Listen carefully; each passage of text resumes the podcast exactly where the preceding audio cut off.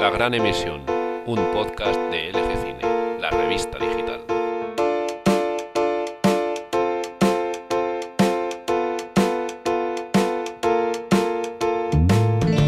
Hola, bienvenidos a esta quinta edición de la Gran Emisión Podcast, el podcast de cine de la revista digital lgecine.org. Empezamos cuando son ya pasadas las 7 de la tarde en los estudios Sonocorp de Castellbisbal, situados al ladito de Barcelona. Hoy me acompaña Eloy Cavacas, eh, Nerea Madrazo, Iris Martínez y Akira Funakawa. Eh, pues bien, antes de empezar, recordamos que pueden encontrar el podcast en SoundCloud, en iTunes, en iBox y a ver dónde más. Y claro, en la web oficial de lgecine.org. Además, quien quiera puede dejar sus mensajes y sus comentarios en el Facebook o en el Twitter en arroba lgecine. Bueno, pues nada, eh, hemos estado un par de meses así de, vacaciones, disfrutando del, verano. Y hemos vuelto ya, nos ha costado un poquito encontrar la, la fecha, pero por fin estamos aquí reunidos de nuevo y con ganas de, de dar un programa con contenido interesante y un poco periférico y que, bueno, que pueda que pueda interesar a los que buscan algo distinto. Eh, nada, vamos a, hoy vamos a empezar con ah, vamos a empezar con Eloy, ah, que lo tengo aquí a mi lado con su sección Lopeta, no Lopeta, así es como le pusimos este nombre. Y Eloy nos va a traer como bueno, situaciones, debates o cosas que él se plantea y que realmente generan, generan discusión. En este ah, hoy concretamente va a tratar sobre ese momento extraño que hemos vivido todos en el cine, ese momento de entrar y de que te pongan ahí publicidad y bueno, los vídeos, los trailers y todo eso, ¿no? Más o menos, eh, Eloy. Exacto, buenas tardes Paul. Yo hoy voy a tratar un tema que no es para nada de actualidad. Es un tema polémico que tarde o temprano había que afrontar porque para mí es muy grave. ¿Qué pasa cuando uno paga 10 euros, casi 10 euros vale una entrada de cine, se sienta a la hora que va a empezar la sesión y se traga entre 20 minutos y media hora de anuncios? Lo está petando con Eloy Cavacas. Bueno, básicamente hay dos tipos de anuncios. Tenemos por una parte a los trailers que tienen ciertas ventajas pese a que te estás tragando public y lo que ya remata y patea el hígado que son los anuncios de la tienda del barrio o del concesionario de coches o de la carnicería. Bueno, anuncios que puedes encontrar en la tele perfectamente.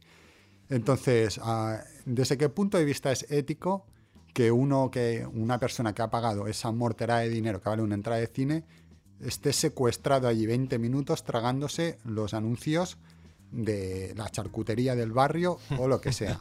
anuncios que además son cutres a más no poder y que bueno, están empezando cuando debería empezar la película. Ah, eso es un planteamiento que, que hay que hacer porque la contrapartida es puede subsistir una sala de cine sin abusar del precio de las palomitas, no hacer los descuentos que se hacían antes o las sesiones dobles y metiéndote estos anuncios. El tema va un poco por allí. Parece poco ético, pero hay otra solución a eso. Entonces, esto es una parte de debate que a mí me gustaría introducir, a ver qué, cómo lo veis vosotros. Os, ¿Es un tema que os molesta, no os molesta, os da igual? ¿Encontráis normal que un canal generalista que no estás pagando nada por él te enchufe un montón de publicidad y te tragues lo mismo al final de anuncios que te vas a tragar en una peli que has pagado 10 euros por ir a ver al cine? Sí, no, no, yo, yo, yo directamente, no sé vosotros, pero intento ir ya tarde. Si es un blockbuster, si es una peli de estas, así que lo que ya estoy convencido de que no, van a ver ahí como 25 minutos de publicidad, directamente voy, voy tarde. 20 minutos tarde y ya está. Sí, a ver, no, no, no me la juego tanto, pero sí, 10, 15 minutos y es como, ya está, voy allí. Pero sí, luego tienes que, que, bueno, que estar a ciegas, a oscuras, es Claro. un poco... sí. Ese es el tema, entras a la, a la sala totalmente a ciegas, Haces molestando a la o- gente, sí, con toda esa historia que, que es para evitar que tragarte unos anuncios cuando tú estás pagando un dinero para eso. Por ejemplo, cuando tú pagas una suscripción a HBO o alguna cadena de pago, a- la contrapartida es que tú no vas a tener publicidad. Eh, ah, simplemente la única publicidad que van a meter es la interna, es decir, van a anunciar su propio producto. Sus contenidos. Exacto. Entonces, a mí ese tema me parece bastante grave. Es un- una cosa que se suele pasar por alto, pero no deja de extrañar. Además, Antes la publicidad tenía un valor en el cine que ahora no tiene. Como las salas se han vaciado mucho, es muy barato anunciarse. Por una parte están este tipo de anuncios y por lo otro están los trailers, es decir, los trailers que lo que nos muestran son las películas que están por estrenar. Eso al cinéfilo suele gustar, es verdad, es publi, pero te vas enterando de lo que va a venir. El problema que yo encuentro es que eh, los trailers, ah, por una parte, no suelen estar enfocados para el tipo de público que está eh, presente en esa sesión, es decir, son capaces de ponerte un tráiler de una peli de acción de más de 18 años de calificación de edad en una peli Disney que. Y al revés o van a targets que, que realmente descoloca mucho. Es decir, ¿por qué me tengo que tragar un tráiler de una peli que no tiene absolutamente ninguna conexión con lo que yo he ido a ver ese día en esa sala? Pero esto es un poco como, como decías antes en las cadenas de, de pago. Tú en una cadena de pago la única publicidad que te puedes encontrar es la, la que hace referencia a la propia cadena. Entonces, eh, en una distribuidora de, cine también vas a encontrar otros títulos que la misma di- distribuidora está, está ofertando. Sí, de acuerdo, pero tiene un sentido, o sea, por lo menos podrían afinar sobre el tráiler que te van a pasar. Es decir, si yo voy a ver una peli de acción para mayores de 18 años, que no me pongan el tráiler de Frozen o al revés. O, O si la yo llevo maya, Sí, por exacto. O al revés, si yo voy con un crío pequeño a ver Sí. La abeja maya, que sabemos que es una peli muy mítica en LG Cine, ah, no tiene mucho sentido que me vayan a meter un tráiler de un, un thriller Claro. político, por ejemplo. Claro, algo de es terror ahí a saco. Sí, sí, Exacto. la verdad. Yo personalmente sí que estoy de acuerdo que cuando es una película que la principal, la que vas a ver es para críos, hay que tener cuidado con la película que se anuncia.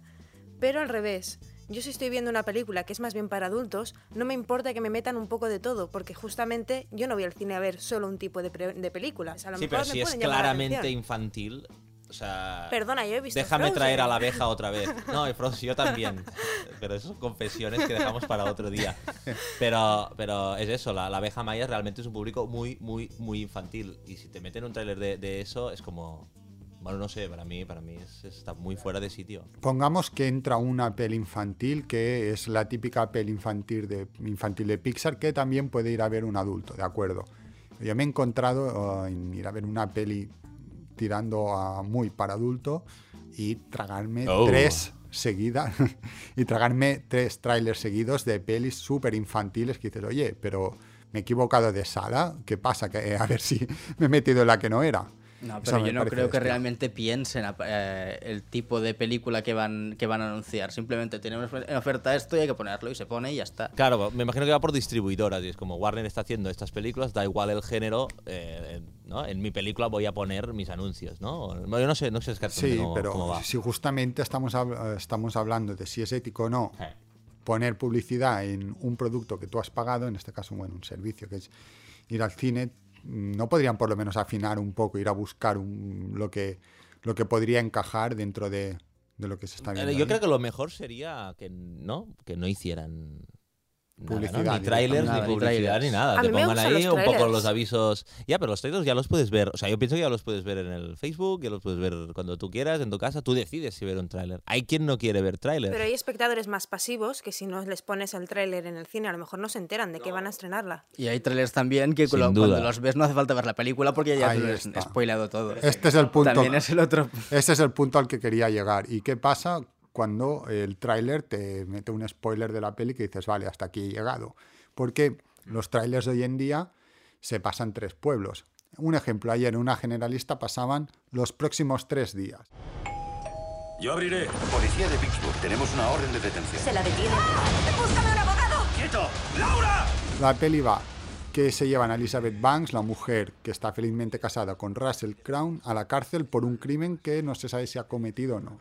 Y de golpe una conversación entre Russell Crown y Liam Neeson. spoiler! ¡Alerta spoiler! Bueno, salía en el anuncio tal cual, diciéndole, toda prisión tiene su llave, hay que encontrarla y ya está. Te prometo que nuestra vida no va a seguir así. Entonces, ¿qué pasa si tú estás ahí secuestrado? Porque es que te están secuestrando en el cine estos 20 minutos, 25, media hora incluso, y te meten un tráiler con un spoiler como la copa de un pino, cuando tú querías llegar lo más virgen posible a ver una peli que te podía interesar. Sí, yo, de lo que dices ya te digo, reconozco mucho esta sensación de estar en el cine y dudar de si me he colado de sala o no, porque estoy viendo un contenido ahí en, en trailers que digo, eh, no va para mí. O sea, yo estoy, voy a ver, voy a ver Frozen, por ejemplo, y, me están metiendo a trailers, ¿no? De películas de terror o lo que sea, y es como, espero, espero que no. No sé, esa, esa duda, esa sensación sí que la, la he tenido. De todas formas, el fantástico mundo de los trailers también da para un tema nuevo y para, para hablar de ello. Porque yo ya te digo, ya lo hablaremos en otro momento, pero eh, a mí me, me sorprende mucho las fechas ahora de los trailers. O sea, ahora te sale un tráiler para una película que saldrá en un año o ocho meses. o n- Empecé a mirarlo esto hace como un par o tres de meses y era como, sí, es verdad, no, no son trailers para próximamente la semana que viene, no, no. Están sacando un que- que como medio año aquí, antes. Paul. Sí, dime, dime. Perdón, hay que hacer una pequeña aclaración, que si, si la película no está montada, es un teaser, no es un tráiler. O sea, el teaser es, es Sí, aquel Sí, sí, es ese momento breve. Sí, Sí, sí, sí. Que utiliza sobre todo la productora, Mm. no la, la distribuidora, sino la productora para conseguir financiación. Sí.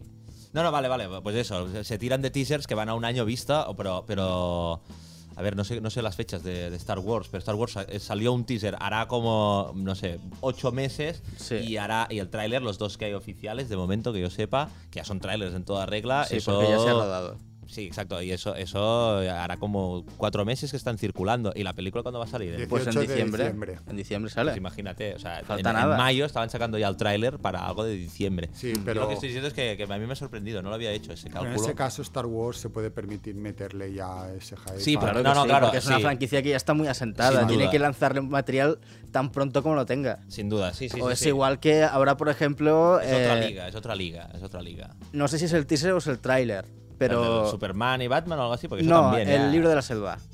Ah, El libro de la selva también lo sacan en 2016. no lo sabía, y es en, en película, en realidad, en una carne y huesos. No, es, es un tipo de animación bastante rara que están haciendo, que eh, mezclan imágenes reales en 3D con eh, C- eh, CG, con, con captura de movimiento. Pues aquí LG Cine dando información de en primicia, avanzándonos unos meses a lo que vendrá. Por Bueno, cierto, ya está colgado en la web. eh. Ya, ya, me imagino que vamos muy tarde. Pero bueno, aquí estamos, ¿no? Para darle caña al mundo. En fin.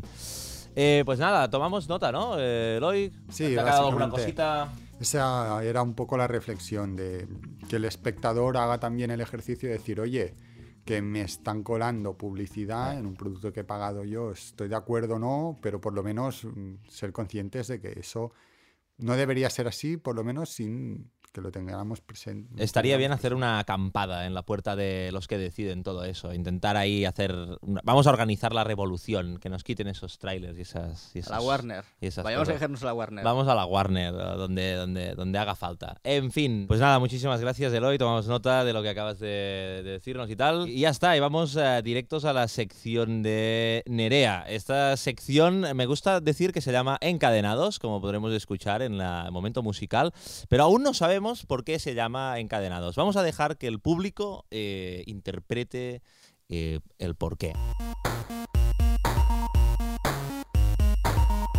Encadenados con Nerea Madrazo.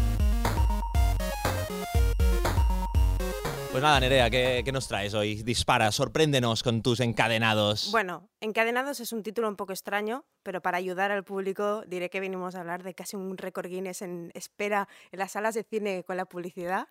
Y yo os traigo otro, otro récord Guinness que tiene que ver con la película de la que voy a hablar hoy, que es una película que mar- marcó mi tierna infancia. ¿Mm? Se llama South Park.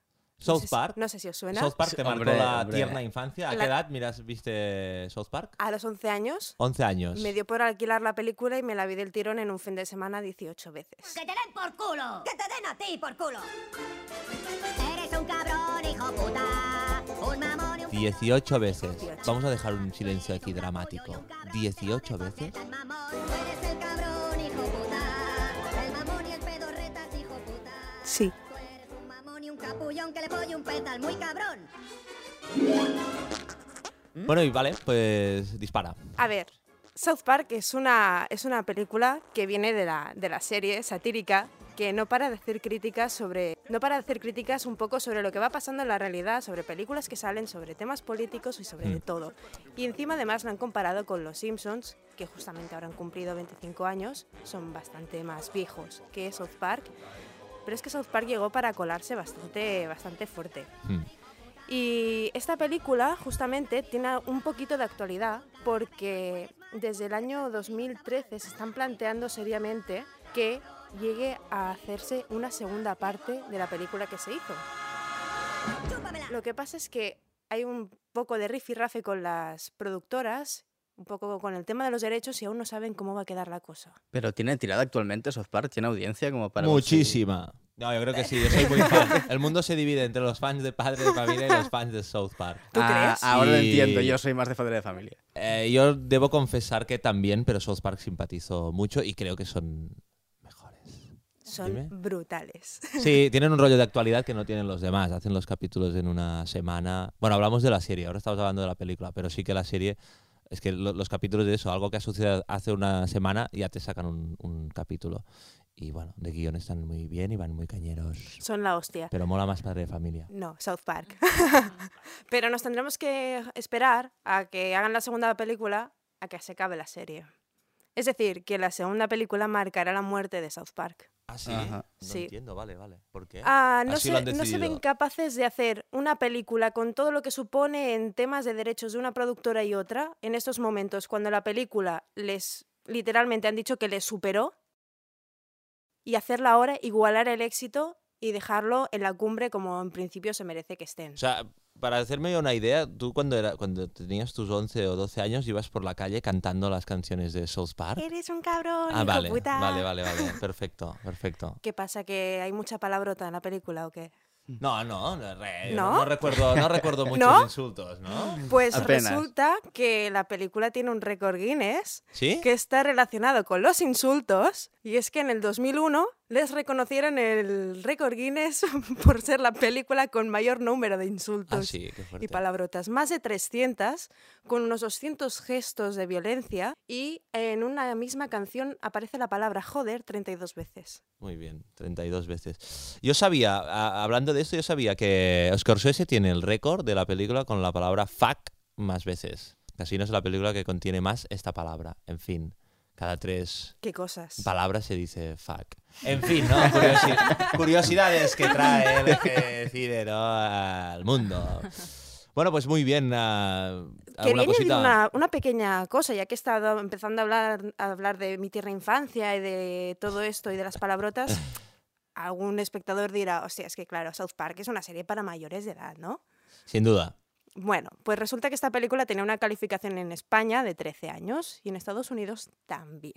Y la asociación que controla, el- de calificación americana que controla este tema, se les ocurrió después que quizás tendría que ser para mayores de 17, con lo cual un aplauso para esta asociación. Mandamos un aplauso desde aquí. ¡Bravo! ¡Bravo! ¡Bravo! Perfecto. Sí, pues... pero habría que hablar con tus padres, ¿eh? Porque y con el tío del videoclub también. No, a ver, si ponía 13, ¿por qué a los 11 fuiste? Bueno, no pasa nada. Estas dudas y muchas más se van a resolver en algún momento de los tiempos. Eh, ahora vamos a ir directamente con la sección llamada Cliffhanger de, de Akira.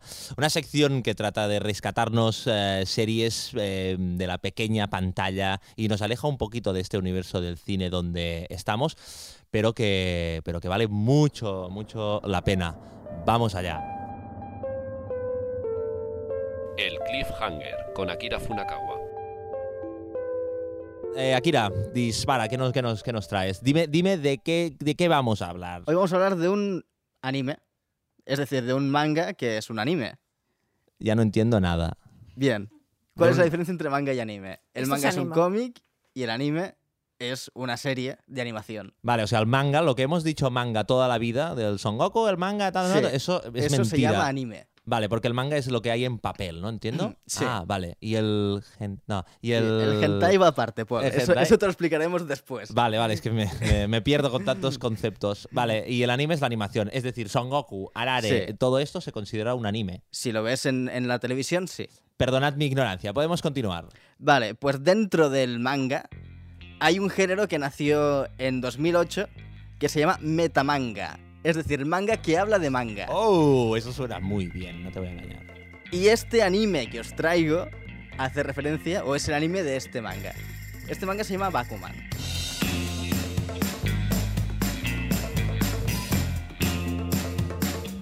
Bakuman quiere decir apostador en japonés. Y trata sobre un apostador, ¿no? Eh, es que aquí, cuando, no le doy a la exactamente. lógica, cuando le doy a la lógica no, no hay quien me frene. Dime. Bueno, a ver. La historia, la historia va así. Estos son dos chavales de instituto, como en cualquier manga o en cualquier anime, que deciden apostar su vida a crear manga y al amor. De esto va Bakuman. Básicamente, esta es la, la premisa principal. Vale, o sea, los protagonistas son dos chicos que crean un manga. Sí, Una un manga. Vale, genial. ¿Y al amor has dicho? sí. Ah, muy bien. Entonces, eh, el protagonista, digamos que, bueno, le gusta la chica de clase, típico, y esta chica de clase quiere ser Seiyu, es decir, quiere ser dobladora. Vale. Entonces hacen la promesa de que solo estarán juntos cuando eh, la, eh, la Seiyu, la dobladora, sea dobladora y cuando el mangaka, es decir, el creador del manga, lleve ¿Se su llama serie- mangaka? Mangaka es el creador, el, El no, crea- el Hostia, mangaka es el dibujante de manga. Vale, vale, vale, vale. Es Suena Pues- ¿no? mangaka, ¿sabes? ¿sabes? Vale. eh, el mangaka eh, cree la serie, esta serie se haga anime y este anime lo doble la chica. Vale, vale. Cuando tengan ahí un trabajo en común, Sí, sí. eh, su sueño cum- cumplido, ¿no? sí, vale, sí, eso se, se ha cumplido, entonces eh, se casarán. Vale. Bien, Y entiendo que esto es el desarrollo de la serie, o ya esto como empieza la serie. esto es como empieza la serie. Ah, genial. Dentro de la serie, lo que realmente llama de esta serie es que te ponen en... o entras dentro, ves las entrañas de cómo funciona la industria del manga en Japón, la industria del- de la creación de cómics, de las revistas que todo el mundo lee en los, en los metros y eh, que son tan famosas, que son tocho Sí, sí. como de sí, 10 sí, centímetros de sí, gordo, Sí. que están en, en cualquier parte. Ah, qué guay, ¿no? O sea, bueno, me parece tremendamente interesante. Porque siempre es como un misterio lo que hay. ¿Quién hace todo eso? ¿Cómo funciona? Entonces, bueno, decir que las series que todo el mundo conoce, como mm, Dragon Ball, eh, eh, One Piece, eh, Naruto, es, aquí todo el mundo conocemos estas, estas series. Y aunque no te guste el manga del todo, pues siempre has oído hablar un poco de ellas. Sí, sí, claro. Entonces, es la editorial que está detrás de todo esto, cómo, cómo dos chavales consiguen editarse allí. Vale. Entonces, primero te explico un poco cómo dibujar manga y un poco de esta parte, qué tipo de pluma, cómo entintar, hay un poco de esto. Y después, cómo crear un guion, cómo crear un nombre, cómo componer eh, en las viñetas Mm. y qué tipo de editor te toca, porque eso eh, también es muy importante. O sea, hay editores que realmente van a coger tu trabajo y van a hacer que sea bueno, y hay editores que van a meter la pata y te van a joder el trabajo. Y esta es la parte que para mí es interesante de Bakuman. Sí. Joder, a mí me parece muy interesante, no sé vosotros. Eh, pero el tipo de anime es este tipo. O sea, yo hay, hay animes y animes. eh, pero hay algunos que son como muy paródicos, con las cabezas muy desfasadas, los dibujos muy y tal. o- y hay otros que son más. No sé, de, de Akira, no sé cómo decirlo, que, de, de Ranma, que son más normales. Que lamento a los expertos en anime que mi, mi argot, mi argot chungo. Pero para intentar hacerme una idea de, de qué tipo de anime es. ¿Es de cabeza desfasada o no? ¿Es de ca- No, ¿Qué es- tamaño tienen los ojos? Vamos al tema. Vale, vale. No, es, bo- es bastante normal. Ojos grandes, pero Sí. demasiado. Cabezas normales, no son cabezas Vale, eh, que hacen una vez y media el cuerpo. vale. Vale, vale. Esto no pasa. Es, es- de hecho, es un manga de- que empieza de estudiantes y es bastante normal todo. Un diseño bastante conservador. Vale, genial. genial. No hay una banda sonora bastante rockera, rock un poco de funky, pero rock. Vale. Y, Y entendemos que es en clave de comedia, ¿no? Ligero, algo así como. bueno, drama, comedia, sí. Drama, drama comedia. Sí, sí. ¿Le te has enterado? el- ¿Os habéis enterado del fail que ha tenido el Son Goku, la nueva remasterización? Sí, sí, sí. Vale. es que, vale, ha sido como un boom muy fuerte. Sobre todo en calidad. Hay mucha gente que se queja de la falta de calidad que tienen los nuevos capítulos. Pero de- es que es una, una pasada. Yo estuve haciendo el friki mirándolo con el pausa apretado y mirando y era como momentos que la cara no estaba ni dibujada. Sí, sí. Era como esto en el año 80 y pico, mira, No se permite, pasaba. pero en 2015. No, no, mm, esto de hecho con, con Akira Toriyama a la cabeza no pasaba. Claro, pero de hecho eh, aquí estaba el boom, que ahora, ahora Akira Tori- Toriyama encabezaba otra vez esta nueva este renacimiento del Son Goku. Al menos estaba detrás como productor, de alguna forma estaba como firmando. Sí, pero lo yo no me creo que haya dibujado ni una sola línea. No, seguro, seguro. Bueno, tiene toda la pinta, ¿no? Ujú. Pero bueno, bueno, no sé, ha sido, ha sido un drama. Para todos los que no ha- que, que tengáis a Son Goku y Bola de Dragón en el corazón, haced el ejercicio de ir a ver los capítulos de esta la nueva temporada del 2015 y tal que ha salido y es, es, es- increíble. Si es que creo que, bueno, el primer capítulo empieza con Vegeta en un centro comercial, pero están ahí como 10 minutos y se va a un concierto y claro, se harta de la gente, bueno, es como Sí, sí. sale volando, claro. A mí se me murió Dragon Ball, de hecho, al final de cuando lo hacía Toriyama, que, que Vegeta se volvía sociable.